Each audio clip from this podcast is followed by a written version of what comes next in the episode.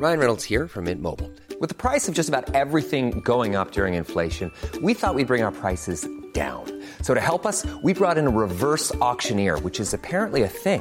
Mint Mobile unlimited premium wireless. Ready to get 30, 30, bit to get 30, bit to get 20, 20, 20, bit to get 20, 20, bit to get 15, 15, 15, 15 just 15 bucks a month. So, Give it a try at mintmobile.com slash switch.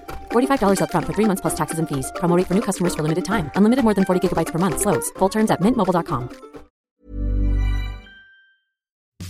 que je, gagne moins que ce que, entre guillemets, je mériterais de gagner. Je pense que j'ai- j'associe aussi l'argent à un statut social que j'estime avoir un peu perdu. Je sais que j'ai un parcours euh, bah, dont je peux être fière. euh, moi, j'étais assez fière de mon salaire, même si c'est pas, tu vois, les 10 000 par mois, mais je veux dire, voilà, j'étais bien, tu vois. Euh, et là, j'ai l'impression qu'on m'admire plus parce que j'ai osé franchir le pas que, parce, que pour euh, ce que je gagne. Et, et j'ai envie de montrer qu'un artiste, par exemple, peut bien gagner sa vie. Et je trouve que je ne le représente pas encore aujourd'hui. Exécuté par qui? Fabrice Florent.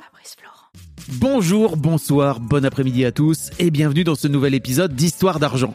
Chaque premier et troisième vendredi de chaque mois à partir de 6h du matin, on discute avec mes invités de leur rapport à l'argent. Comment le perçoivent-ils? Comment ils le gagnent? Comment ils le dépensent? Comment ils l'appréhendent? Tout simplement Je suis Fabrice Florent, dans la vie, je fais des podcasts d'interviews et de discussions et je crée des contenus. Si vous aimez ce podcast, allez écouter la bande-annonce pour en découvrir plus sur moi et mes autres podcasts. N'oubliez pas de vous abonner sur votre appli de podcast préféré, de mettre un cool commentaire et 5 étoiles au podcast sur Podcasts par exemple, et de partager cet épisode autour de vous s'il vous a plu. C'est le meilleur moyen de m'aider si vous aimez mon travail. T'es un peu stressé? Oh, ça va, je pensais l'être plus. Pour l'instant, ça va. Mais peut-être qu'avec les questions... euh, Non, mais Non. normalement, une fois que c'est lancé, c'est Mm. c'est tout bon. C'est un sujet que tu. C'est c'est un sujet que tu, tu, que tu appréhendes énormément dans ta vie, c'est ça l'argent? Euh, non. Non, c'est un sujet que, que dont enfin, j'aime parler de ce sujet, en fait. Ok. Enfin, pas depuis si longtemps, mais euh, depuis euh, que je me suis lancée, je crois, à mon compte. On va en reparler, hein, tout ça. Ouais. On est donc avec Ilan. Mais- Salut Bonjour Fabrice. Je t'ai coupé, tu allais dire mais. Ah bon? Ah, Non. je sais plus. non, oui, je disais, euh, je m'intéresse au sujet de l'argent depuis que je me suis lancée en entrepreneur. Mm. Mais je pense qu'en fait, je m'y intéressais déjà avant, Ok, sans, sans l'avoir. euh, conscientisé. voilà, c'est ça. Euh, donc on est donc avec Ilan et effectivement, tu as été la première personne, je crois, à m'envoyer euh, un mail après l'annonce euh, de, la sortie du podcast. Et en fait, le podcast n'était même pas encore sorti que tu m'as envoyé un mail directement en me racontant un peu ton histoire et tout. Et euh, ben, merci beaucoup de venir, c'est très intéressant. Et tu fais partie, comme, comme je disais, de ces gens qui ont déjà entamé un, un travail sur l'argent depuis un petit moment. Donc ça m'intéresse vachement de voir un petit peu comment tu, comment tu te positionnes, en sachant que jusque-là, euh, les, les invités qui sont sortis, en tout cas, n'ont pas forcément fait ce travail-là. Donc euh, c'est assez intéressant d'avoir un peu ton point de vue de. De enfin pas j'allais dire d'experte, mais en tout cas de non, personne qui, a, qui a un peu, non mais qui a, t'as lu des bouquins, oui. Mm. t'as as beaucoup réfléchi, etc., etc. Quoi. Mm. Euh, Est-ce que tu peux te, te présenter rapidement? Donc t'es, t'es- tu t'appelles Ilan, c'est ça? Oui. T'as t'as quel âge? Oula, ça commence déjà. C'est dur. hein tu veux pas que je te pose cette question? Non, non, 44 ans. Ok. Euh, c'est un très bel âge, tu sais, c'est mon âge. Ah, ok, C'est magnifique. super. Euh, et donc, ouais, tu, tu me racontais dans ce mail que tu as eu une, euh, une carrière euh, de cadre dans un grand groupe d'assurance, c'est ça? Oui, c'est ça. Et que tu t'es lancé à ton compte Mm. dans un tout autre domaine plutôt C'est ça. créatif, Oui, c'est ça? c'est ça, exactement. Euh, Il y, a, y a, y a trois ans Il y a trois ans. Maintenant Ouais, si tu veux, je t'en parle en quelques mots. Ouais, Vas-y. Ouais. Donc effectivement, euh, jusqu'à présent, enfin, je suis assez fière de ce parcours parce que j'ai- eu un parcours que j'estime assez lisse, c'est-à-dire euh, euh, parcours scientifique, éco- euh, prépa, euh, école de commerce, etc. Stage de fin d'études, hop, et puis direct CDI. Euh, donc effectivement dans l'assurance. Après, j'ai un peu euh, bougé vers le consulting. Après, je suis revenue euh, dans un grand groupe et euh, plutôt voilà euh, un peu voilà cadre moyen. Enfin le truc un peu un peu lisse ouais comme j'aime dire euh, sans histoire en réalité. Euh, j'ai même pas une grosse histoire de, de burn-out parce que j'ai beaucoup d'amis qui ont quitté en fait le, le salariat euh, soit parce qu'ils aimaient pas leur patron soit burn-out ou quoi. Moi c'est même pas ça en fait. Je me demande même des fois pourquoi j'ai quitté. Euh, C'est vrai. oui, oui. Enfin, je dis ça, mais si, si, je sais très bien. et euh, donc voilà, dans l'informatique, chef de projet. euh, euh, donc ça parle de quoi? C'est des fichiers Excel, des réunions, des PowerPoint, etc. Et aujourd'hui, euh, je suis euh, artiste en lettering, donc c'est de la calligraphie moderne. Donc euh, ouais, c'est assez étonnant comme changement de carrière. J'ai fait un bilan de compétences. je pense que c'était ouais à l'approche de la quarantaine, donc un truc quand même un peu classique par rapport aux gens qui, qui changent de vie, on va dire. La crise de la quarantaine. Voilà. Bienvenue. Qui n'existe pas, hein, je tiens à puis, le dire. C'est une connerie. euh, Et puis, euh, et puis la maternité. J'ai eu ma fille à 38 ans, je crois. Oui, qui Donc voilà, il y a quand même deux paramètres importants. Donc c'était pas le burn-out, c'était, mais euh, voilà, c'est une période qui qui interroge. qui secoue un peu, voilà. Ouais, c'est Mm. ça. Voilà. Et donc, euh, comme ben après on va parler de d'histoire de la sécurité et tout. euh, moi, j'étais assez, euh, bah, j'étais tranquille parce que voilà, j'ai eu aucune période de chômage. J'ai toujours eu mon salaire tranquille à la fin du mois et tout. Euh, mais par contre, j'ai économisé beaucoup. Alors, je sais pas trop pourquoi. Donc, profil écureuil, comme dirait Christian. Ouais. Euh, Si vous avez jamais entendu, je vous invite à écouter le premier épisode d'Histoire d'argent. Justement, on parle, on parle d'argent avec euh, Christian Junot, qui est un spécialiste ouais. du sujet de la, de la Ouais. relation à l'argent. Et donc j'ai quitté ma boîte en mode euh, congé sabbatique. J'avais ce truc de la peur de, de manquer ou de, enfin voilà, ce- le congé sabbatique, ça permettait de revenir en arrière en cas de, de pépin. Et puis euh, ça permettait, enfin comme j'avais, comme j'étais écureuil, j'avais quand même de quoi faire parce que souvent on me dit bah oui mais congé sabbatique, euh, tu tombes à zéro quand même. Donc Ouais. t'as pas pas de rupture conventionnelle, pas de chômage, etc. Donc moi j'avais juste mon petit cous- coussin de sécurité et, euh, et congé sabbatique. Donc je suis partie un peu, euh, je vais pas dire tranquille parce que quand même on se pose beaucoup de questions, etc. Et le pas à passer, il est quand même, euh, enfin voilà, faut quand même le faire. Mais euh, voilà, je suis partie comme ça. Ok, on va, on va reparler de tout ton parcours, hein, et Mm, notamment ok. de comment tu t'es lancé dans un congé sabbatique avec 0 euros euh, par mois alors que t'es écureuil, c'est quand même Oui, particulier. oui. c'est ça, maintenant que je le dis, c'est vrai. Je vois ça, je me dis, hmm, c'est quand même ok. Euh, mais la, première question que je pose, c'est autour de, de ta représentation de l'argent. En fait, quand je te dis argent, à quoi tu penses là tout de suite? Ouais.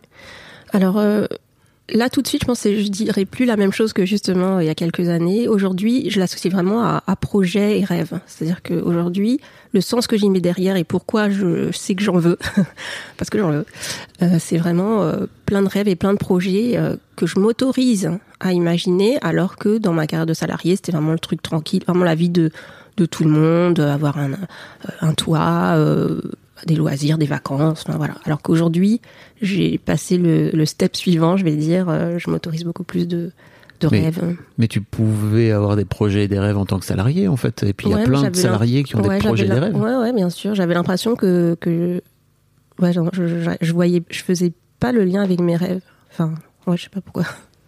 Tu veux Je dire me parce- disais qu'il fallait plus d'argent, peut-être. Ouais, c'est Ah ça. oui. Je me disais qu'il fallait plus d'argent pour ces rêves-là. Mais alors, c'est quoi comme genre de rêve? T'acheter un yacht?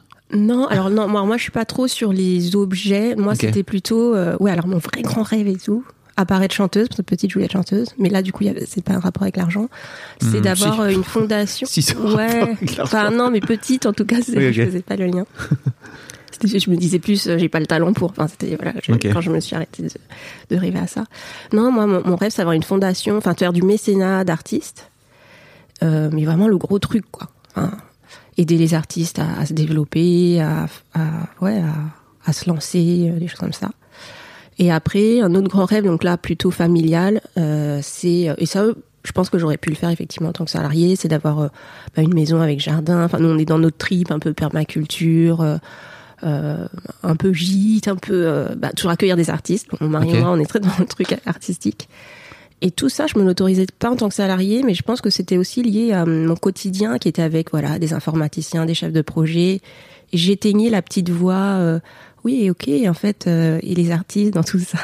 Ok. Voilà. Oui, c'est un. T'avais un job qui était très tourné autour de euh, du quotidien et de, de, de gérer des projets en fait. Donc Ouais. t'es plus dans la gestion que dans la création pour le coup. Ouais, j'étais vraiment métro boulot dodo et avec des horaires et en fait un truc tellement cadré et tellement confortable que euh, voilà, j'étais je m'autorisais pas. Ok. Mais tu, en plus, euh, je me disais c'est intéressant parce qu'avec ton profil d'écureuil, euh, tu peux, t'aurais pu, tu vois, très bien mettre beaucoup de sous de côté depuis, on va dire, 20 ans de carrière, quoi, et pour finir par te dire, ok, bah de ce fait-là, on, part sur un projet qui est peut-être un peu plus de, d'un peu plus grande ampleur, mais c'est pas un truc qui t'avait, que t'avais connecté, quoi, à l'époque.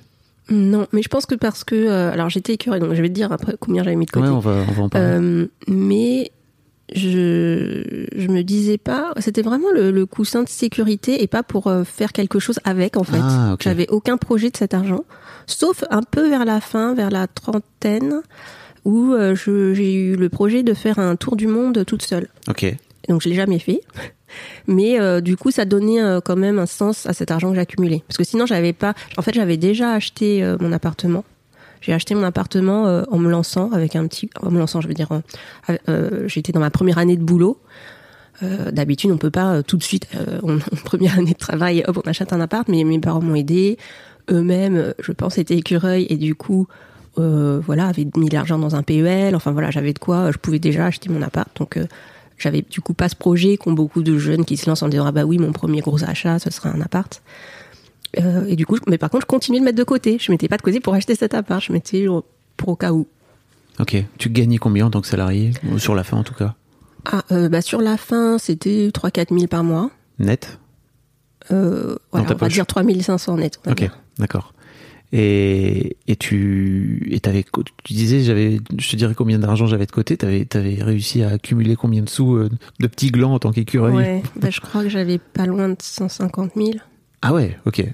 Oui, donc ça t'aurait permis de pouvoir mon tour du monde de, faire ton tour de euh, 150 000 euros. Tu peux faire un chouette tour mais du oui monde. c'est ça non mais en fait je, je m'étais dit tour du monde je m'étais dit j'ai besoin de 50 000 par an pour vivre donc là j'avais 3 ans devant moi en fait C'est énorme.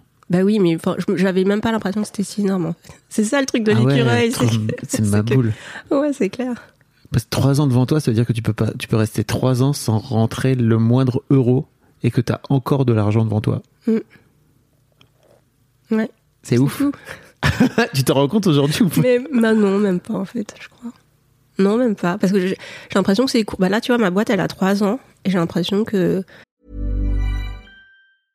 Want flexibility? Take yoga. Want flexibility with your health insurance? Check out United Healthcare Insurance Plans. Underwritten by Golden Rule Insurance Company, they offer flexible, budget friendly medical, dental, and vision coverage that may be right for you. More at uh1.com.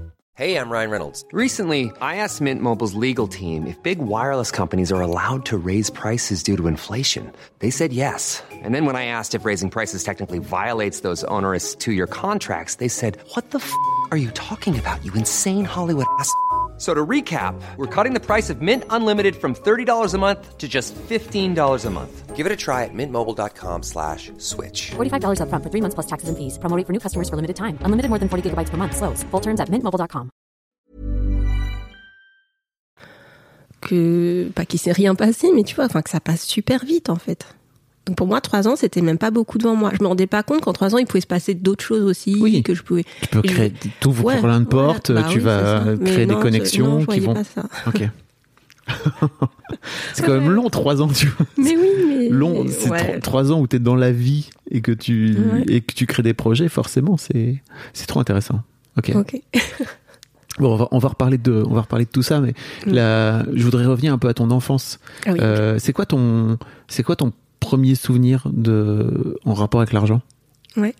Alors en fait, alors c'est très drôle parce qu'en fait, je m'en suis souvenu ce matin. Alors c'est peut-être parce que je suis influencée parce que je savais que j'allais te voir parce que je, me souviens que tu avais posé cette question euh, aux autres et je me disais oh là là, moi je suis, je suis le genre de personne qui a pas de souvenir d'enfance, nanana, comment je vais faire, qu'est-ce que je vais dire, c'est quoi la bonne réponse? Il n'y a pas de bonne et, euh, réponse. je sais, je sais, mais tu vois, je, je- quand même.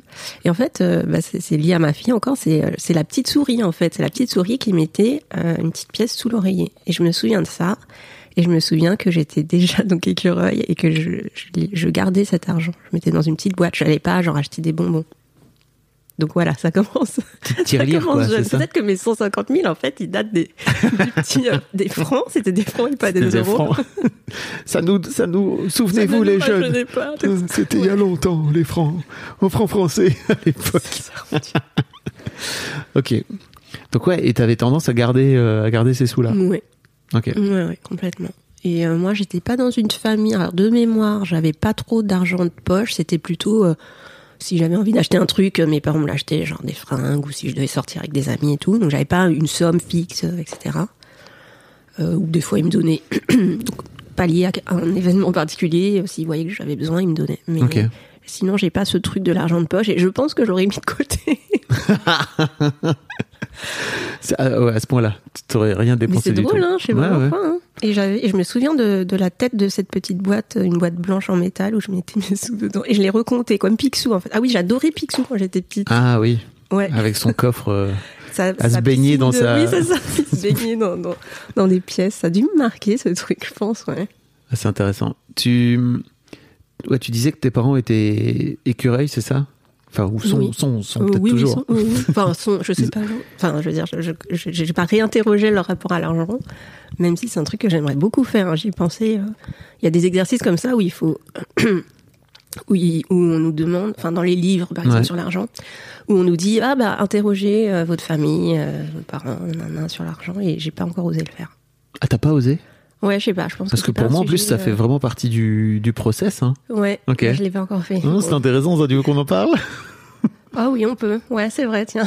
Parce que bon, Intéressant. Ouais. Non, mais dans, dans toutes mes interviews, en fait, je parle en général du, du rapport. Enfin, parce que pour moi, c'est un Oui. truc qui se lègue Oui. euh, souvent inconsciemment. En plus, donc c'est ça le pire, c'est que en fait, tes parents te refilent euh, leur petite valoche euh, concernant l'argent, Oui. sans même souvent s'en rendre compte.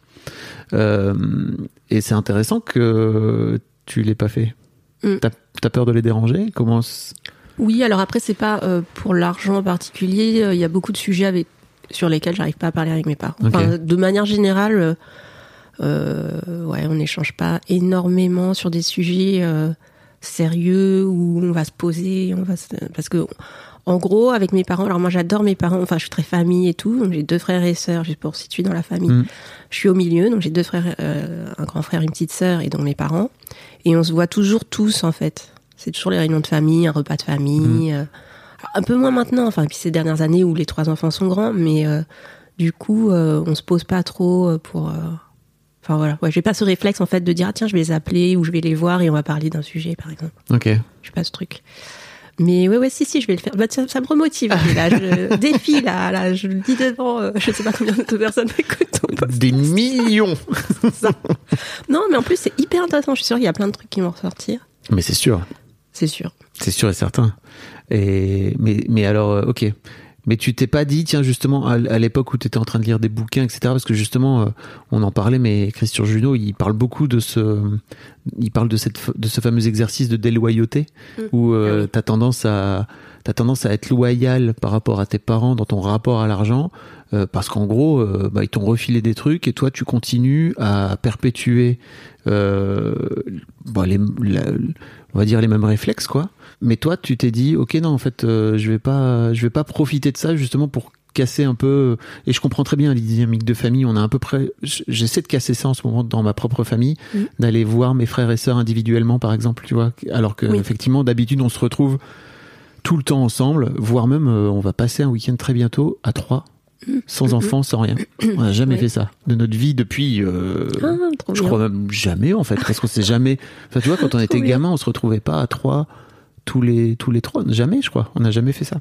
Ah oui, ah, génial. Ouais. Ça, ça va être euh, ça va être intéressant. Mais ouais, tu t'en t'en as pas profité quoi. Tu, tu veux tu veux qu'on fasse une petite pause? Non, non, ça va. Euh, T'as du mal à parler? Ouais, non, non, t'inquiète. La Non, meuf non, vient faire un podcast et elle a du mal à parler. Qu'est-ce que ça veut bien vouloir dire? C'est ça, trop ça. Euh, Mais ouais, de ce fait-là, t'as pas. Hmm, bah non. Non, je suis partie. euh, ouais, ce qui est, ce qui est, ce qui est bête dans la réflexion, euh, je pense de d'hypothèse. Non, non, de pardon, d'hypothèse euh, de ce qui m'avait légué, mais je l'aurais pas demandé directement. Ok. Mais bah, on peut en parler si tu veux. Ouais, je veux bien. Alors, euh, est-ce qu'ils étaient écureuils déjà et eux leur rapport à l'argent Du coup, de mon point de vue, parce bien que sûr. je ne les ai pas interrogés. Euh, donc mon père était banquier, donc dans l'argent, Génial. ok. et ma mère était euh, dans l'édition. Alors après, mes parents parlaient pas tant que ça de leur euh, métier ou de leur quotidien. Donc je sais pas. Enfin, je sais que mon père était euh, économiste, mais voilà, je je sais pas vraiment son quotidien, son travail vraiment en quoi ça consistait. Je sais juste qu'il était au siège et que voilà, il faisait plutôt des études, je crois. Et donc ma mère plutôt littéraire. Et du coup, euh, j'ai bien aimé ce, le fait que voilà qu'ils soient dans deux domaines très différents parce que je me suis toujours trouvée assez équilibrée entre science et, et littérature. Euh, même si après j'ai fait euh, une voie scientifique parce que voilà quand t'es bon à l'école tu on te dit va faire des maths. Ouais. donc voilà mais du coup j'ai ces deux aspects dans ma vie. Et par rapport au, au rapport à l'argent donc eux sont euh, donc moi je suis d'origine vietnamienne. Eux sont arrivés en France euh, dans la fin des années 60 pour leurs études donc nous on n'a pas cette histoire D'ailleurs, c'est marrant parce que des fois, je dis, on culpabilise un peu de ce truc-là. On n'a pas une histoire euh, dure de, voilà, boat people ou de réfugiés politiques ou de choses comme ça. C'est vraiment, enfin, moi, c'est la vision, en tout cas, qui m'ont en, en plus transmise, je pense, de, euh, ouais, on arrive à la cool en France pour nos études. Bon, je dis pas c'était facile, ils ont venu avec zéro et tout ça. Bien hein. sûr. Mais euh, voilà, pour faire nos études, je crois même plus père- facile que des gens qui effectivement seraient venus Oui, en, oui, voilà, avec boat une, et oui, et puis avec une histoire dure et tout. Mais tu, Donc tu, ils viennent pour leurs études. tu dis que tu culpabilises? Bah oui, parce que ouais, bah là on va on va changer d'histoire. Mais non, parce qu'en fait, mais, mais, mais pour je- moi, ça fait partie. Ouais, oui, Enfin, tu vois, tout est très va- ouais, intégré, en fait, hein. Ouais, je culpabilise d'avoir une histoire euh, légère et facile. Ok. Et je pense que c'est peut-être ça. Alors j'ai peut-être peur d'interroger mes parents parce que peut-être derrière, en fait, il y a peut-être des choses plus dures que ce que je pense et que ce, eux, ce qu'on, ce qu'ils m'ont montré en façade. Ah, J'en sais rien en fait. hein. oui, Je- là, sûr. je suis dans des hypothèses Non, non, tu veux dire immenses, que. mais Oui, tu veux dire qu'il y a peut-être des blessures passées ouais, qu'ils ont pu vivre et Ouais. qu'ils ont, qui- dont ils vous ont jamais voulu vraiment vous parler ou Mm. qui, dont ils vous ont voulu vous épargner, quoi. C'est une Après, possibilité. comme ils sont venus jeunes, euh, je pense pas. Après, peut-être leur famille, comme bah, mon père, par exemple, est le plus jeune de sa famille, et les autres sont restés euh, au pays. Ils sont, eux, par, pour le coup, euh, ont quitté le pays plus tard, et donc avec des histoires plus dures. Euh, voilà. Mais c'est de ce côté-là euh, que je ne connais pas, moi. Enfin, que voilà, je n'ai pas vécu, j'ai pas l'histoire, j'ai pas. Voilà. C'est fou quand même, hein, parce que Ouais. bon, c'est pas, enfin, tu vois, du tout un reproche, mais c'est fou en fait à quel point on a du mal à aller interroger nos parents pour connaître notre propre histoire et Mm. leur propre histoire qui finit par, Oui, qui de toute façon. par refléter sur nous d'une ouais, bah oui. manière ou d'une autre, quoi. Ouais. Et là, je pense que, comme on parlait là de, enfin, je parlais de maternité, je pense que il y a un moment aussi où je vais avoir ce besoin-là pour transmettre à ma fille. Oui, Et du coup, je vais pas, je vais pas y couper en quelque sorte. Ouais, c'est sûr. pense que, voilà. tu lui enverras ce podcast. Tiens, pour connaître mon histoire, allez hop, salut. Ah oui. c'est pas mal ça. J'y pense des fois, je me dis, ah, je vais écrire un livre familial et comme ça, j'aurai l'excuse d'aller interroger les gens. Mais Ah, ouais, j'ai besoin du, tu vois, j'ai besoin d'un truc. Ok, ouais. ok. J'arrive pas à y aller juste, euh, tiens, et si on parlait d'argent Ouais, c'est Et Si on génial. parlait de la famille. Ok. Euh, donc pour revenir aux écureuils, est-ce que du coup eux ont eu ce truc? Alors, Je trouve qu'ils ont eu plutôt une euh, gestion de l'argent assez équilibrée dans le sens où bon bah on manquait de rien, donc tous les deux étaient plutôt cadres, voilà, donc on a eu une, une vie, une belle vie euh, facile, on va dire aussi.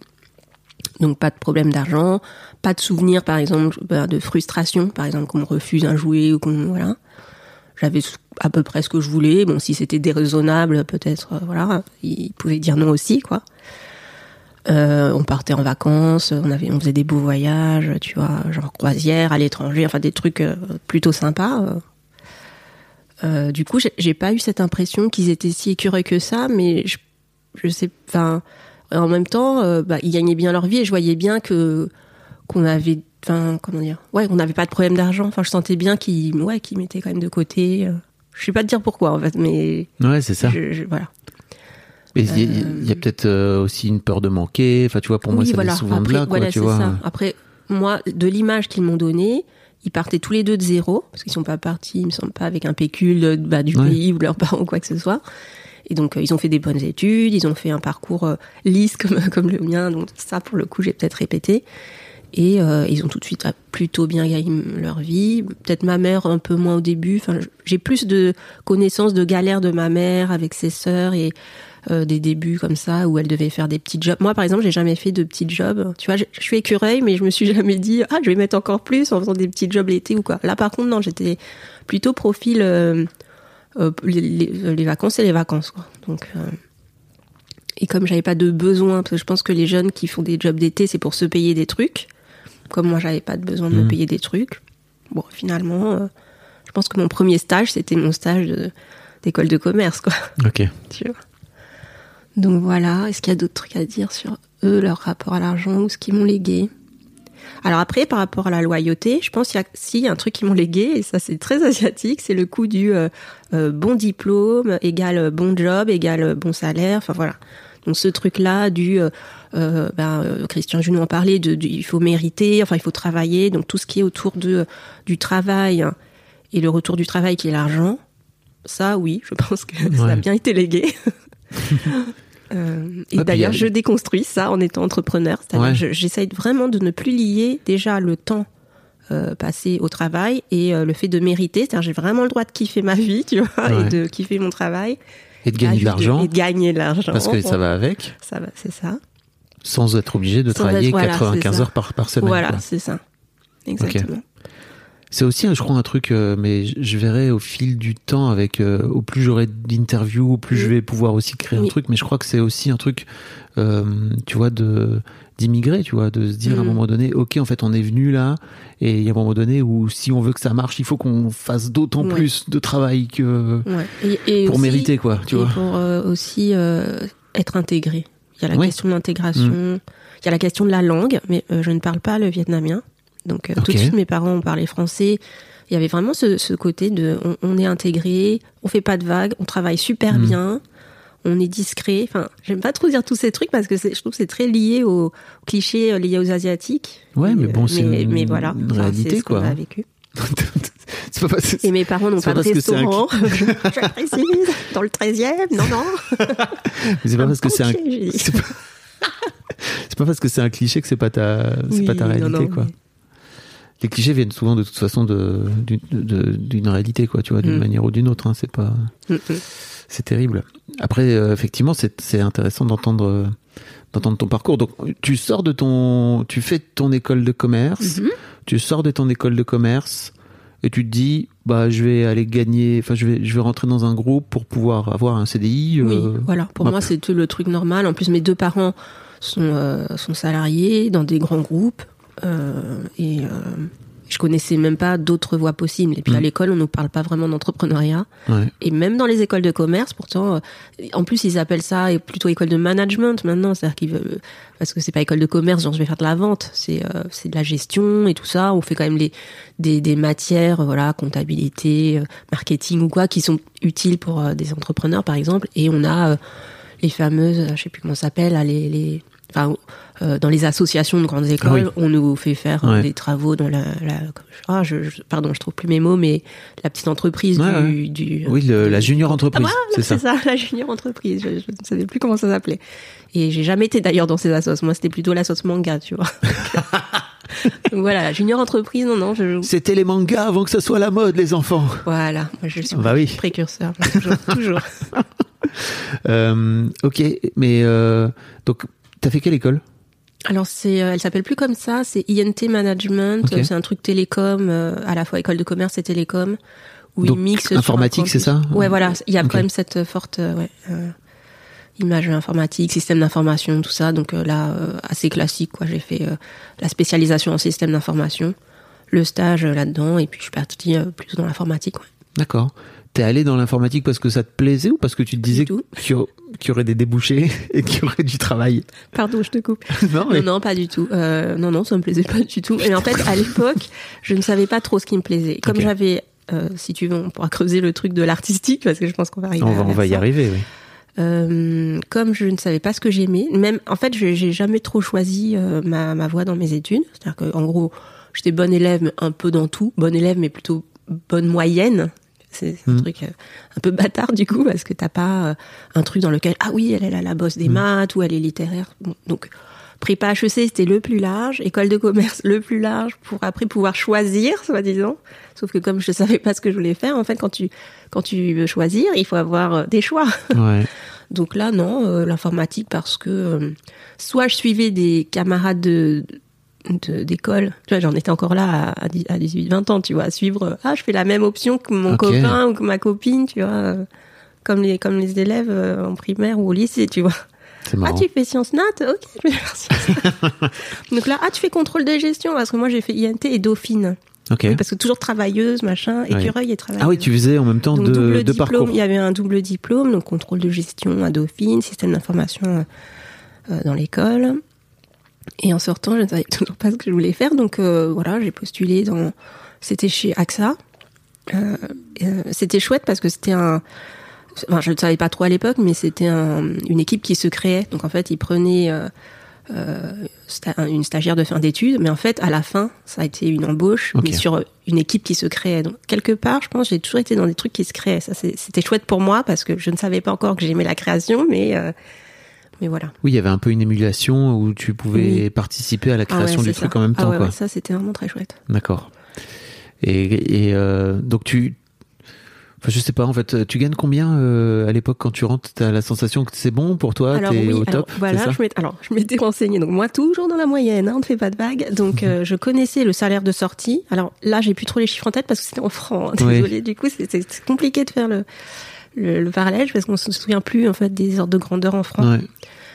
Euh, donc je suis sortie vraiment bah, le salaire moyen. J'avais demandé à mes camarades, ouais, toi t'es embauché à combien, toi t'es embauché à combien? Et puis du coup j'ai demandé ça et je l'ai eu. Et, bah, moi je suis pas trop à négocier quand voilà on m'a dit euh, ce chiffre me convenait, je l'ai pris. Euh, mais j'ai plus l'ordre de grandeur. Faudrait que je retrouve. Ok. Mais c'était le salaire normal quand tu sors de bac plus 5 euh, euh, chez AXA, voilà, dans les grilles quoi. D'accord. Comment tu vis ces premières années de, de boulot euh, avec un salaire euh, qui tombe euh, machin ou?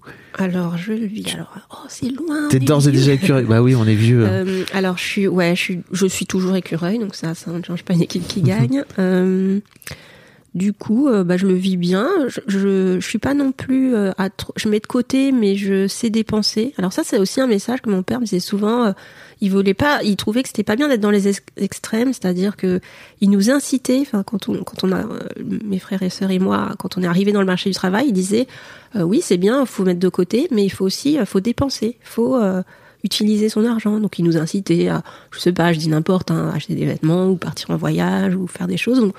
Moi, bon, j'étais quelqu'un d'assez sociable, j'avais des amis, on, on, faisait, on faisait des choses ensemble et tout. Donc euh, voilà, j'étais, euh, j'ai un souvenir assez, euh, encore assez, lisse, assez tranquille de, de mes premières années. J'avais pas euh, de gros gros projets vu que j'avais déjà bon, mon appart.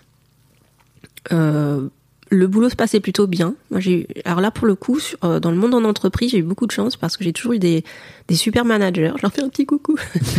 mais euh, mais vraiment, hein, parce que je suis encore en contact avec eux. hein. pour Ok. te dire, mon premier manager, celui de mon premier stage, euh, cette semaine, je lui écrivais sur LinkedIn pour lui dire ah tu deviens quoi et tout, ça va, ça boum, enfin vraiment. Et, et tous mes managers, j'en ai un bon souvenir.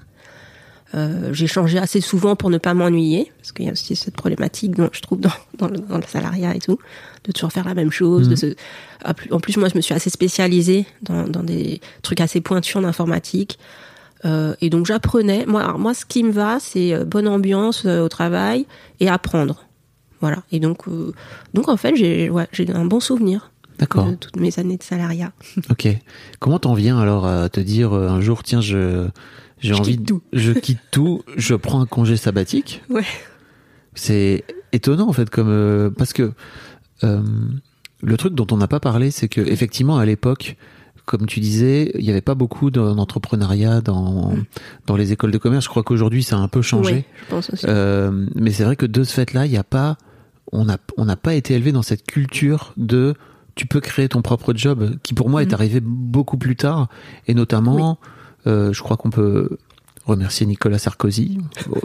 C'est étonnant de ma part, mais il fait partie de, enfin, il a, il a promulgué une loi comme quoi, quand tu étais chômeur, tu pouvais créer ta boîte et tu perdais pas tes allocations chômage. Avant ça, tu créais Ah, ta oui, boîte. Je, je datais pas ça. on te euh, sucrait direct plus. en quelques Ah oui, instants. Et c'est pour ça qu'aujourd'hui, en fait, il y a tant de gens qui créent leur boîte, en tout cas qui Grâce se donnent l'opportunité. Ouais. Bah voilà, Pôle Ouais, emploi non, est le premier investisseur oui, oui, euh, de, de, de start-up et de boîtes, etc.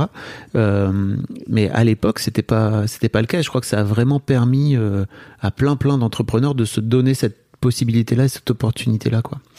Mais donc toi, euh, effectivement, t'as fait pas fait partie de cette euh, de cette génération-là. Qu'est-ce qui te fait dire à un moment donné, ok, moi j'ai envie de j'ai envie de, de partir dans l'entrepreneuriat et surtout de, de creuser un peu ta fibre créative, quoi? Ouais, ok, je vais expliquer ça. Alors, en fait, donc pendant euh, mes années de, sal- de salariat, euh, alors pareil, j'ai- bien choisi mes jobs parce que j'ai plutôt pris des grands groupes où il y a beaucoup de RTT, des horaires, on va dire, assez à la cool. Je ne nomme pas les boîtes dans lesquelles j'ai bossé, sinon les pauvres, ils ah, mais en fait, elle bossait pas, la fille. Et en fait, euh, j'ai toujours bien profité des, tu sais, genre comité d'entreprise, où on pouvait faire des activités le midi, on pouvait faire, donc, en fait, moi, j'ai toujours nourri ma fibre euh, créative par énormément d'activités. Mais à un point, euh, c'était même dingue. J'ai une très grande période de célibat où tous les soirs j'avais une activité, genre lundi chorale de gospel, euh, mardi euh, cours de d'herbouka, mercredi cours de danse, jeudi, bon, etc., etc. Tu t'en rendais compte en fait que tu avais besoin de ça pour te nourrir à l'époque ou tu le faisais de façon un peu automatique De façon automatique. Ok. J'étais connue comme ça, quoi, la fille qui qui a des activités à côté. Ok. Donc parce que je, je, je suis aussi donc photographe, chanteuse, je dessinais, enfin je dansais, enfin voilà. Et donc ça allait, j'avais trouvé en fait mon équilibre. Boulot, amis, loisirs créatifs, euh, voyage. Donc c'était ça ma vie.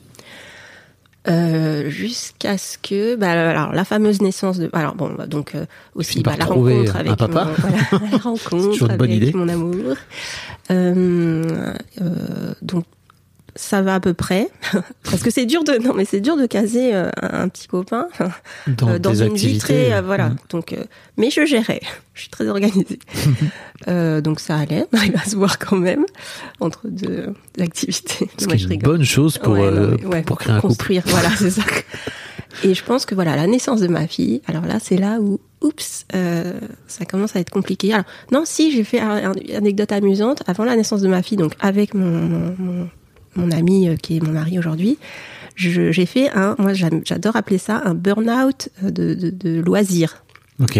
c'est-à-dire qu'à un moment, c'est peut-être pas le bon mot parce qu'en fait, je, comme je, je sais pas, le burn-out c'est un truc un peu entre guillemets un peu grave. Et puis c'est Euh, médical surtout, voilà, mais euh, ça. on comprend un peu l'idée. quoi. Mais voilà. On- c'est-à-dire que quand même un jour, je n'ai pas voulu aller à mon cours de chant et j'ai pleuré, tu vois, Ok. quand même pour dire non, je peux pas y aller, euh, j'ai pas travaillé, je- la prof elle va me gronder, enfin, je- j'ai pas le niveau pour pour faire le cours et tout. En fait, je me suis dit non mais en fait j'ai trop d'activités, j'arrive même plus à assurer. Euh, parce que je, je cherche un certain niveau en fait dans mes activités, je, je bosse, tu vois. et euh, et c'est drôle ça, parce que maintenant, en te le disant, je me dis c'était pas de la détente pour moi, j'avais besoin juste de, de créer, c'était plus fort que moi, il fallait que je crée, et il fallait que j'ai un niveau. Enfin, Fallait performer. voilà, fallait performer, ouais, c'est ça. Euh, donc c'est pas juste je vais chanter, je me détends et s'il se passe rien, euh, non non, c'est voilà, je prépare, voilà, je prépare le concert de fin d'année, il fallait que ça, ça soit bien. Donc voilà, donc là j'ai craqué, puis j'ai commencé à me désinscrire des activités. Et donc après, donc j'enchaîne sur euh, la naissance de ma fille, où là quand même, euh, je m'ennuyais un peu. J'ai pris des cours de guitare euh, pendant que j'étais en congé maternité là, et puis je me souviens de ma petite qui est sur son transat et que le guitariste, ouais, que- en plus j'allaitais, donc je me disais non mais ah, je vais pas interrompre mon cours de guitare parce que j'allaite. Alors fallait qu'elle boive avant le cours de guitare. Le prof arrivait, j'avais une heure de guitare, fallait pas qu'elle pleure. enfin bon, tu vois, donc j'étais quand même encore dans ce truc de, mais De performance, quoi. Ouais, c'est ça. Après, j'avais que le cours de guitare, hein, j'avais pas un truc tous les soirs. Mm. Et puis, euh, et puis là, il y a un moment où je me suis posée, où je voyais que j'arrivais plus à faire donc à la fois euh, euh, le boulot, parce que quand même, bon, c'est quand même cadre sup informatique, il faut quand même faire des choses. Hein. Je, je dis que je travaille pas beaucoup, mais voilà, quand même. Oui, j'imagine que tu faisais le taf, mais c'est juste que tu Ouais, je- t'en rajoutais pas. Ouais. Oui, voilà. Je, moi, je faisais pas, je travaillais pas le week-end, je travaillais pas le soir, je ramenais pas mon ordi à la maison. Ça, c'était très clair. Donc voilà, ma fille bébé, je me disais, alors déjà, question numéro un, est-ce que je veux faire ce job jusqu'à la fin de ma vie? Question numéro deux, euh, comment je fais euh, pour mon emploi du temps entre bah, un enfant, un mari, un boulot et les loisirs, enfin les loisirs créatifs, la créativité? Euh, ça, rentrait plus en fait, j'arrivais plus. Par exemple, j'avais quitté mon groupe de musique où je chantais, je faisais plus d'expo photo. Voilà, j'avais plus de projets créatifs, de concerts, d'expos. Normalement, j'ai toujours un truc. Donc voilà. Donc euh, j'ai fait un bilan de compétences par euh, Switch Collective. C'est un truc où tu peux faire le bilan, mais pas que sur les compétences, vraiment aussi t'interroger sur ton pourquoi, ta vie, machin. Tu ils te font ton, tes profils psychologiques et tous ces trucs. Donc 2017 là, euh, ma fille a deux ans, ouais. Et en et 2017, c'était donc novembre 2017, je quitte Switch Collective, je pose mon congé sabbatique. Voilà, c'était Ah ouais. décidé. Ok. Et donc je quittais pour être photographe. C'était- peux- Ah pardon, ouais, je quittais pour être photographe. Euh, parce que c'était l'activité qui était le- la plus professionnalisée dans toutes les activités que je faisais. Mais alors attends, je voudrais te faire parler de. Tu décides de poser un congé sabbatique, Ouais. ce qui est quand même particulier. Oui. C'est Bah, que tu décides pas, tu pars pas du principe Ouais, que, que tu vas aller demander une rupture conventionnelle Ouais, ouais. et que tu vas te mettre au chômage et qu'en fait tu auras devant toi deux ans Mm. de, de chômage quoi. Non, tu gardes quand même ta sécurité. Ouais, ouais, c'est ça. Sécurité avant tout. Ouais, ouais, ouais, ouais. Non, j'étais flippée quand même T'étais flippé de de de pas réussir. En fait, je, je savais pas tant que ça. Je disais donc je quitte pour être photographe, mais je pense qu'au fond de moi, je me disais euh, je vais pas réussir à en vivre. OK. Donc je partais un peu euh, perdue d'avance. je sais pas, enfin au fond de moi, avec le recul, hein, disons, parce que non, sur le moment, j'étais là, je, je deviendrais la meilleure photographe de, internationale du monde, machin. Mais euh, non, non, donc non, non, j'étais vraiment flippée. Euh, J'avais l'argent donc de mon tour du monde et plus même puisque trois ans pour moi. Euh, et, et puis je voulais, et je pense que je voulais aussi rassurer mon entourage. Je pense qu'ils, je- ouais, je me disais qu'ils auraient moins peur si je posais un, congé sabbatique, euh, parce qu'ils m'entendaient beaucoup dire je vais poser un congé sabbatique pour mon voyage euh, tour du monde. Pareil, hein, pour le tour du monde, euh, c'était vraiment congé sabbatique. C'était pas je démissionne, je fais mon tour du monde et je trouve un autre job après. Parce que je pense que j'avais peur de. Pourtant, bon, voilà, avec mon parcours, mes diplômes, tout ça, j'aurais trouvé un boulot. Mais je pense que ah oui, j'ai aussi cette peur-là de pas trouver de job. Voilà. Oui, parce que je crois que on cherche des chefs de projet dans, dans le domaine Ah informatique. tu crois Je crois que c'est un, c'est un Ouais. truc. Ok. Il y a, je sais pas, euh, j'ai entendu parler d'un truc qui s'appelle Internet. Enfin, tu vois, Ah oui. et tu peux créer des applications, etc. Bref, et donc il y a besoin de gens pour gérer les projets Ah oui, informatiques qui vont. Je sais pas si t'en as entendu parler. Je te rencarde au cas où. Hein. Ouais, d'accord. Au, au cas où je. je me Regarde pour voir. Ouais. Ok, donc tu, Donc ouais, congé sabbatique. Tu te lances dans ce conseil sabbatique et d'un autre côté, il y a un peu ce truc qui m'interroge, c'est effectivement tu te retrouves avec zéro euro. C'est-à-dire que tu rentres plus d'argent et donc euh, l'écureuil il va commencer à venir euh, taper dans sa réserve. Non mais c'est vrai. Ouais, ouais. Comment, comment tu Alors, le vis à il y a un autre l'époque truc dont j'ai pas parlé.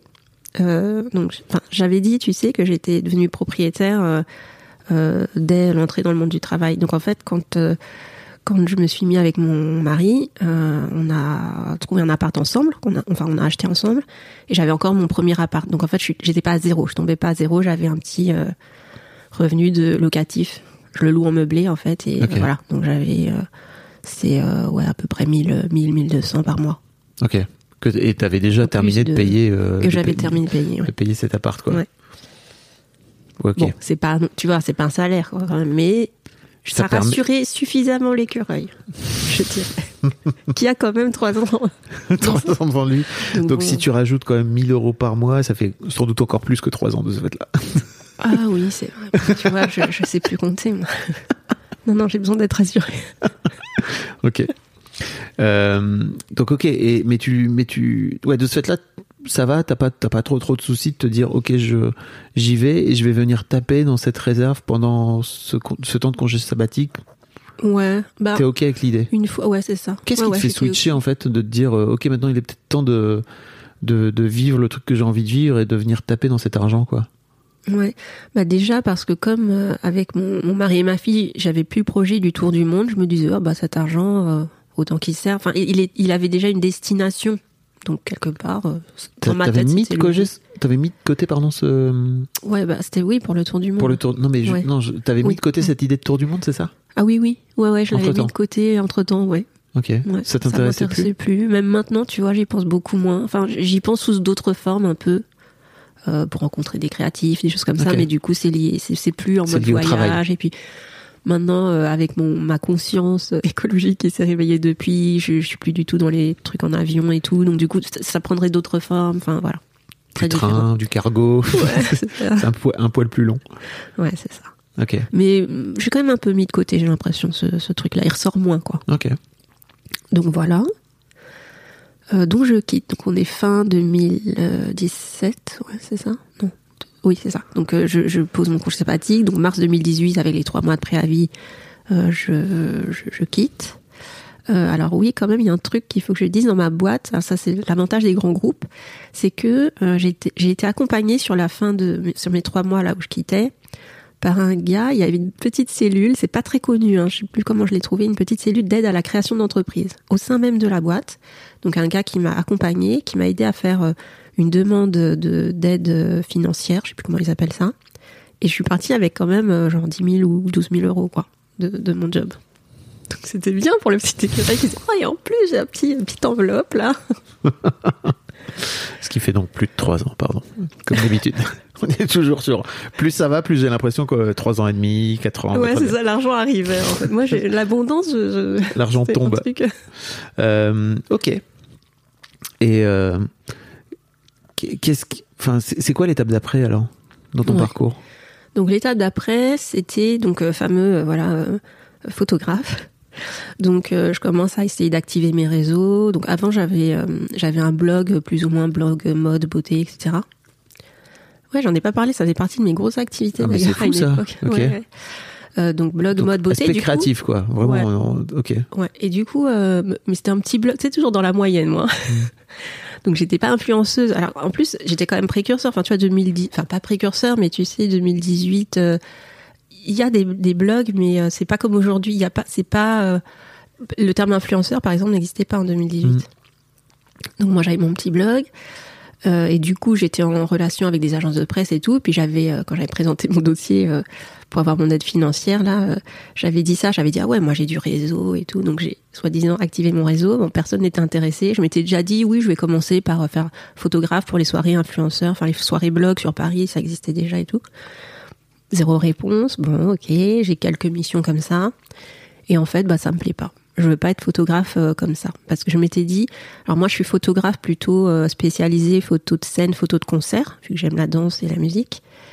Euh, je me voyais pas couvrir des festivals, t'es payé 3 francs 6 sous. euh, donc ça, ça n'allait pas. Donc je m'étais mis, je vais être photographe corporate. Mais en fait, quand t'es euh, artiste, euh, non, c'est photographe corporate. Mais quelle idée Euh, Couvrir des événements plutôt, euh, voilà. bon, non, donc, donc finalement non. Et donc Ouais, au bout de, t'aurais Ouais. pu faire ça Mm. pour gagner de l'argent et Oui. d'avoir d'autres Ouais. projets à côté. Quoi. Oui, oui, j'aurais pu. Mais bon, voilà, j'avais pas quitté pour ça. Je sentais qu'il y avait autre chose. Euh, donc, je me suis inscrite à une formation en ligne sur le blogging euh, qui, euh, qui aide en fait à te construire ton blog, construire une communauté et vendre un produit en ligne à cette communauté. Ça, c'est le, le parcours. Donc, moi, bon élève, je suis vraiment le parcours. Mais en 2018, il y avait toujours des blogs. ah oui, fou. oui, oui, oui. Ouais, si, si. Ah ouais, et même aujourd'hui, hein, le gars, il, euh, il continue à vendre cette euh, formation-là. hein. D'accord. Donc, euh, ouais, le blog n'est pas mort. Bah, en fait, tant que Google euh, Continue à référencer. référencer, Mm. en fait, tu cherches des mots clés. Et tant qu'on n'est pas passé à autre chose que cette façon-là de rechercher, tu tombes quand même sur des blogs. Donc, en euh, septembre 2018, je lance mon premier blog qui est sur le lettering. Donc là, on arrive à mon métier actuel. Alors, pourquoi le lettering? Euh, Puisque pourquoi pas la photo, pourquoi pas la musique, vu que c'est tout ce dont je te parle depuis tout à l'heure. Bah, je pense que c'est parce que j'aime bien euh, créer et créer de zéro ou, ou je sais pas euh, euh, trouver aussi un truc un peu niché. Hein, parce que je me suis dit si je fais un blog sur la photo à mon avis il y en a quand même beaucoup. Enfin, j'avais quand même fait une petite étude de marché vite fait sur internet. Quand tu tapes lettering euh, t'inquiète il y a pas grand chose donc voilà, hop, un blog sur le lettering, je déroule la formation, donc euh, il faut faire plein de trucs, hein. un article par semaine minimum de plus de tant de mots. Euh, au bout de tant de temps, tu ouvres ta chaîne YouTube, donc j'ai aussi une chaîne YouTube, euh, un podcast, donc j'ai aussi un podcast donc qui est un peu euh, laissé à l'abandon, mais voilà, j'ai vraiment suivi le truc jusqu'à avoir euh, une assez grosse communauté, une liste email. Et euh, l'idée c'est ça, c'est de tu, tu demandes à ta liste email de quoi ils ont besoin, en gros, dans ton domaine. Et après, tu veux un produit qui correspond à ça. Donc, j'ai déroulé. J'ai vraiment fait ça.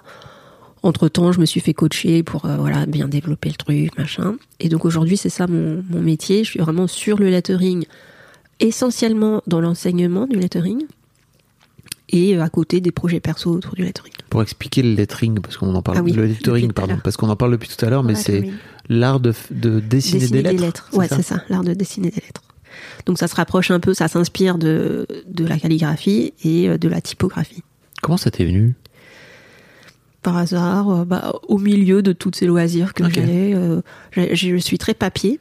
J'ai- un carnet, euh, j'écris beaucoup dans mon carnet. D'ailleurs, tu vois, je pourrais même te les montrer après. J'ai trois carnets, en gros, où je prends toutes mes notes, où j'ai bah, un fameux bullet journal, le truc un peu à la mode du Oui. moment. Et donc, je me suis lancée là-dedans. Je faisais du lettering dans mon bullet journal. Et euh, bah, ça n'existait pas trop les blogs sur le lettering. Voilà. Juste ça. D'accord. Il m'en faut permet- pas plus, moi, pour, pour lancer un truc. Enfin, Et donc tu fais ça depuis trois ans? Ouais. D'accord. Alors la première année est compliquée. La première année, là j'ai tapé dans la, la, T'as tapé dans la- dans la cagnotte. réserve de l'écureuil, le pot.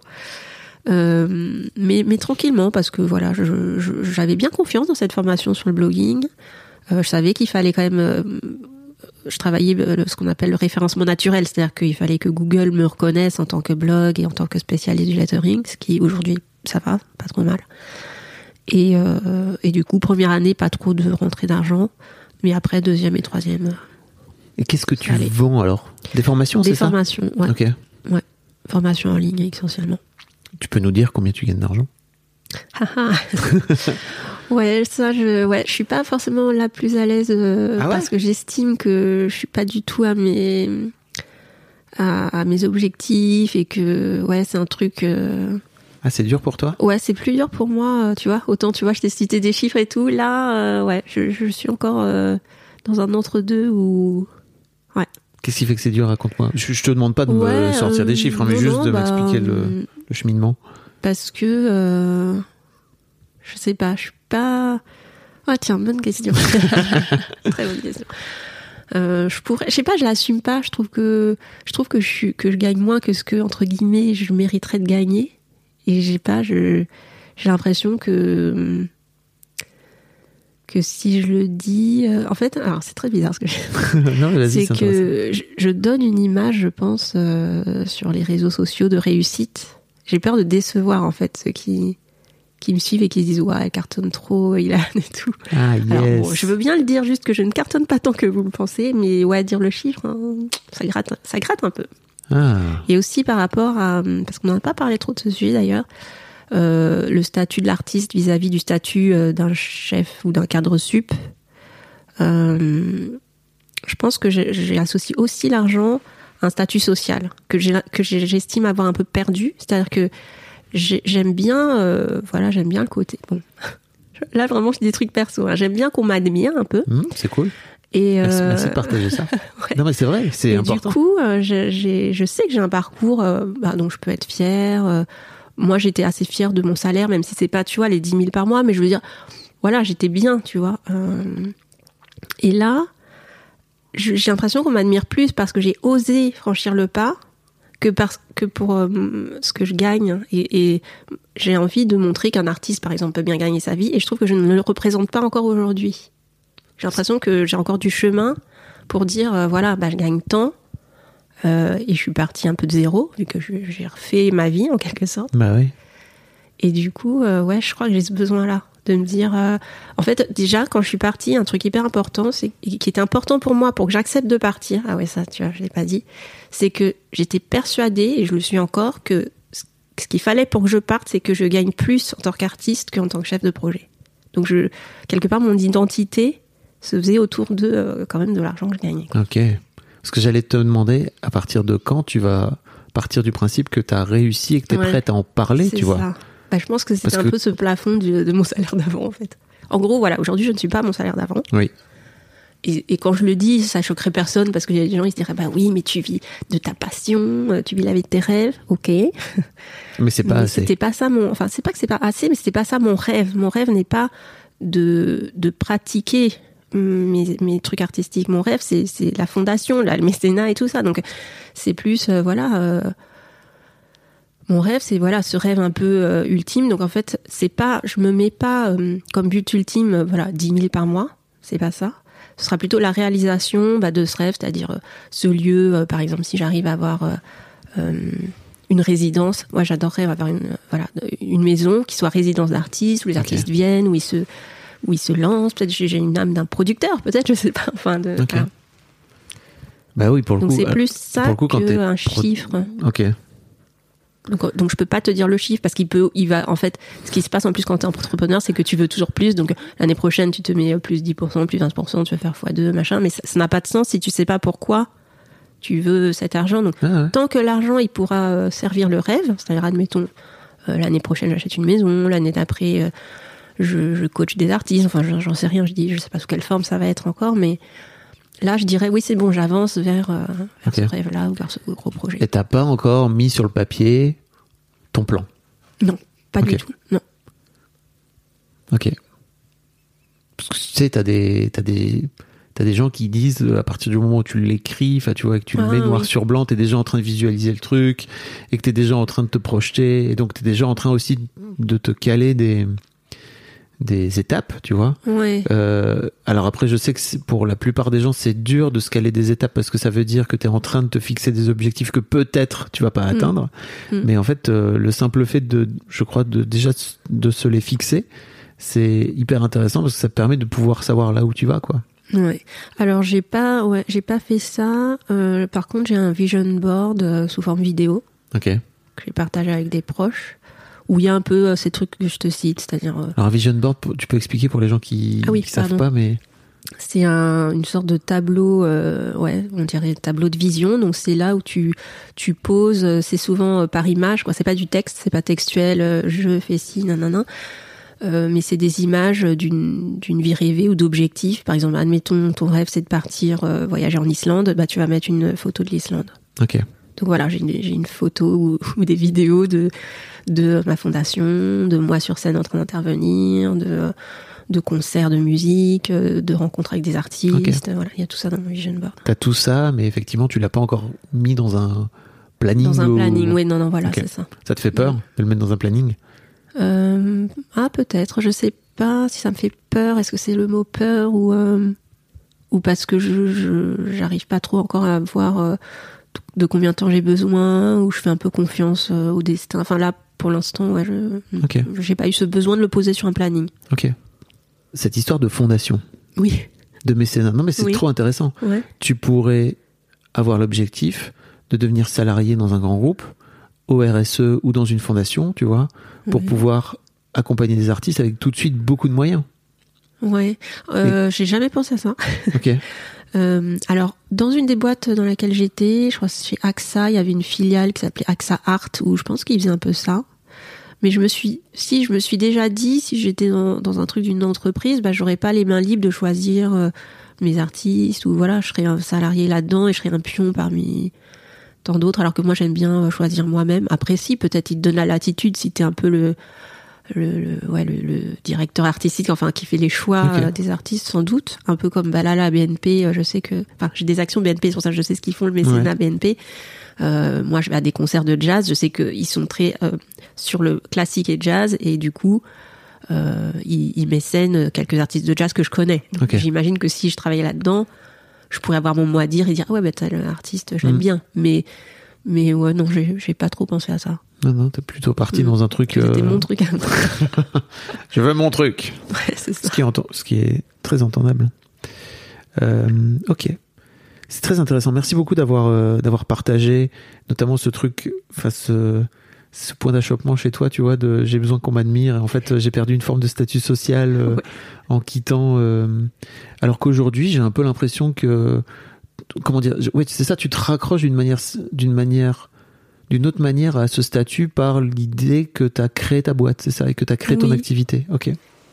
Ouais, c'est intéressant. ça. Un peu comme quand, bah tiens, alors on peut aller sur le truc de l'artiste fauché ou la vision de l'artiste dans ma Ouais. famille. Euh, parce que mes parents ont toujours su quand même que j'aimais euh, dessiner ou chanter. C'était les deux grands trucs euh, de, de l'époque, enfin de l'enfance. Et c'était toujours oui, oui, pas de problème. Enfin, on- ils pouvaient. euh, D'ailleurs, je crois que j'ai jamais demandé de m'inscrire à un cours de chant ou de dessin. T'osais pas Mais euh, il me le. Euh, J'étais pas encore. Je c'est adulte où j'ai commencé à m'inscrire à plein de cours. Enfant, euh, j'étais très euh, scolaire. C'est-à-dire pour moi, c'était l'école en fait qui donnait des cours de quelque chose. Donc je faisais du dessin à l'école et du- de la musique à l'école et je, je, je savais même pas qu'on pouvait en faire en dehors de l'école. Et puis j'étais voilà, je pense que j'avais un emploi du temps euh, qui était très lié à, à l'école en fait. Et donc oui, donc mes parents me disaient que c'était très bien, enfin que c'était bien d'avoir des loisirs euh, et que euh, pour l'épanouissement, tout ça, même même les, les- maintenant que je suis maman et que je suis avec d'autres parents, j'entends ce message. euh, tous les parents inscrivent leurs enfants à des activités. C'est le truc un peu à la mode. Alors qu'avant, peut-être moins. Enfin, j'ai fait du piano, mais vite fait. Et euh, du coup, c'était euh, mais ça reste un loisir. Enfin, mais on peut pas en vivre. T'arriveras pas à en vivre. Enfin, c'est très dur d'en vivre. Où il fallait être célèbre pour en vivre. Et donc il y a ce truc un peu de l'artiste euh, célèbre milliardaire, millionnaire, même pas milliardaire. Euh, bah voilà, enfin les artistes connus de ce qu'on voit sur les médias et l'artiste euh, sous les ponts ou qui doit, euh, ouais, enfin qui a, qui a du mal quoi, Mhm. à, à en vivre ou qui a des jobs alimentaires à côté. Enfin, Donc du coup, ça c'est rentré vraiment très profond euh, en moi. Que pour moi, un artiste, il peut pas vivre de son art. Et même aujourd'hui, même si je me présente artiste en letterie, c'est c'est comme ça que je me présente maintenant. Bah, euh, je, je dis souvent derrière, ah oui, mais en fait, je donne des cours. Enfin, il y a un truc aussi du truc, euh, mais est-ce que j'arrive vraiment à vivre de mon art si je suis prof Tu vois? Ah, ok. euh, un peu comme je sais pas un prof de musique qui, a, qui est prof parce qu'il n'arrive pas à faire des concerts par exemple. Un truc un peu comme ça. Donc ça c'est un truc que je travaille en ce moment. Je me pose moi- moi-même la question euh, euh, ok s'il n'y avait pas entre guillemets la, la problématique de l'argent est-ce que ce que t'aimes c'est vraiment ça ou est-ce que tu voudrais autre chose? Euh, bah, ce qui se passe, c'est que moi, j'ai un très très fort goût de, de la pédagogie et de l'apprentissage, et, et du coup, j'adore ça en fait, apprendre et réenseigner derrière. Donc, je pense que j'ai trouvé un truc en fait quand même dans, dans ce voilà. Euh, et du coup, alors attends, comment j'enchaîne sur euh, ouais la, le- la vision de l'artiste dans la famille et du coup du, du statut social de l'artiste, c'est-à-dire que dans ma famille, ceux qui sont euh, méritants ou qui ont réussi, ça va être euh, bah, l'ingénieur, le médecin, euh, voilà ce genre de, de Les métier. métiers, les vrais métiers, entre guillemets. Et même, ouais, c'est ça. Et même, tu vois, moi, je suis dans le milieu, euh, voilà, je suis d'origine vietnamienne, donc je connais, par exemple, des gens qui ont entre guillemets réussi, enfin, par exemple, acteurs ou quoi. Et dans la communauté, enfin, quand on parle d'eux, on se dit plus, euh, soit c'est un cas isolé, soit ouais, mais c'est comme, ok, elle a réussi, mais c'est pas un vrai métier. Mhm. Tu vois, des gens comme euh, Linda Pham, tu vois, Mhm. qui est asiatique. Je pense que du point de vue de ma famille, euh, bon, je leur poserai la question directement, ce sera mieux. C'est pas non plus une réussite. Enfin, je sais pas s'ils aimeraient ça pour moi, par exemple. Ils se diraient pas, euh, ah ouais, elle a réussi. euh, ah, tu pourrais réussir comme elle. Ou, tu vois, c'est pas un modèle. Et c'est important pour toi de réussir aux yeux de ta famille. Ouais, je pense. Ok. Parce que tu pourrais t'en contrefoutre aussi. Ouais, hein. ouais, ouais, bah tout à fait. Mais je pense qu'il y a quand même de ça, même si j'en suis plus détachée au fur et à mesure que Oui. j'avance en âge. Enfin, voilà, parce que je vis ma vie, je suis plus sûre de moi. Enfin, voilà, il y a quand même des choses qui se sont passées euh, depuis l'enfance. ouais. Aïe, aïe. Aïe, aïe, aïe.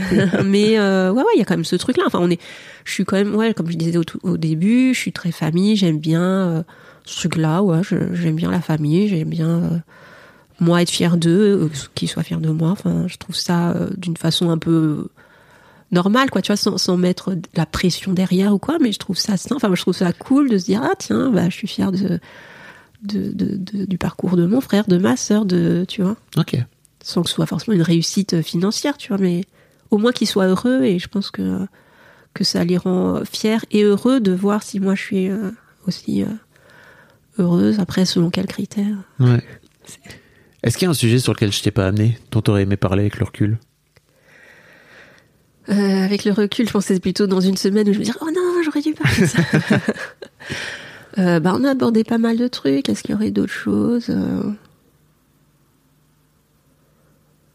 Euh, Je sais pas. Après, ouais, si, peut-être un truc du coup. Oui, alors depuis cette découverte de euh, il existe une relation à l'argent et tout, c'est un peu comme le développement personnel, c'est que euh, l'effet que ça fait, c'est que tu bassines tout le monde autour avec ça. C'est-à-dire que t'as as fait une découverte et donc t'es là. euh, moi, je suis avec mes cousines. Bon, et alors, votre rapport à l'argent? Enfin voilà, tu vois. les gens, ils s'en foutent. Enfin, il faut leur laisser faire eux leur chemin, Bien eux, sûr. ou quand ils ont envie ou quoi. Mais tu plantes des Et, petites euh, graines, quoi. Ouais, c'est ça quand Mm. même. Et euh, ouais, voilà. Et du coup, bah, moi en ce moment, c'est voilà, je plante les petites graines sur l'argent, bah, sur un peu euh, vivre la vie de ses rêves, assumer des, des choix ou des choses comme ça, et sans vouloir dire, euh, je dis souvent aux gens parce que je disais voilà, admirer, inspirer, j'aime bien ça, être admiré, machin. Mais euh, du coup, quand les gens me demandent euh, des conseils sur l'entrepreneuriat, euh, voilà, je me, je me permets quand même pas trop. Je me sens pas non plus euh, si, euh, enfin, je me sens pas non plus encore un modèle ou quelque chose comme ça, tu vois. Pas pourquoi je raconte ça. C'est un rapport avec l'argent.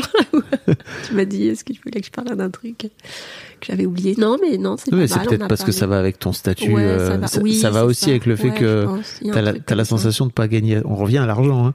T'as la sensation de pas gagner assez d'argent par rapport à ce que tu voudrais. Ouais, Je, crois hein, que c'est peut-être ça le lien. hein. Ouais, c'est ça. Le jour où tu auras la sensation d'avoir réussi financièrement, peut-être que tu Oui. considéreras que tu seras un modèle de réussite C'est d'entrepreneuriat. ça. J'en sais rien. Ouais, peut-être. Mais j'aimerais bien me décorréler de ça. Enfin, du coup, je, vais- après ce podcast, je vais me réinterroger, je pense, sur, ok, c'est quoi la réussite? Parce que je pense pas que, fondamentalement, je pense pas que je le lie à l'argent, la réussite. Mais comme j'ai dit au tout début, je lie quand même l'argent à, au projet, aux réalisations et aux rêves. Donc il y a quand même un truc... euh, Bah, tu lis pas l'argent à la réussite, mais ça m'étonne, tu vois, que tu, me donnes pas ton chiffre Oui. d'affaires, par exemple. Ouais, Et encore une fois, je te demande pas de le demander, mais c'est trop intéressant que tu, Oui. tu bugs là-dessus, quoi, tu vois. je bug, très, très je bug. intéressant. On verra dans quelques années. Donc peut-être, tu vois, que c'est Ouais. finalement tu le lis peut-être. Ouais. L'argent Ouais. et la réussite. C'est pas faux. Bon, merci beaucoup, Ilan. C'était vraiment Merci super. à toi. Je mettrai les liens hein, si intéressant. les gens veulent découvrir ton, ton blog euh, sur le lettering. Quand tu dis lettering? Oui. Euh, je te souhaite une belle journée, puis merci beaucoup. Également. Merci Salut. à toi. Ciao. Un grand merci à toi d'avoir écouté jusqu'au bout. N'hésite pas à t'abonner au podcast dès maintenant pour ne manquer aucun épisode. Tu trouveras tous les liens dans les notes de cet épisode justement. Tu pourras également retrouver chaque veille d'épisode un extrait qui, je l'espère, te donnera envie d'écouter l'épisode complet le lendemain. Si tu découvres et que tu aimes ce podcast, tu devrais aussi aimer mes autres podcasts. Je t'invite donc à aller voir dans les notes de cet épisode ou sur fabflorent.com, f e tu verras, il y a tout un choix. Je te mets aussi dans les liens comment t'abonner à ma newsletter où je t'envoie régulièrement des nouvelles, comment te connecter à mon Discord, comment me contacter ou encore mes différents réseaux sociaux, etc. etc. Tu l'as quoi. Merci encore pour ta précieuse écoute et d'ici au prochain épisode, je te souhaite une très belle vie.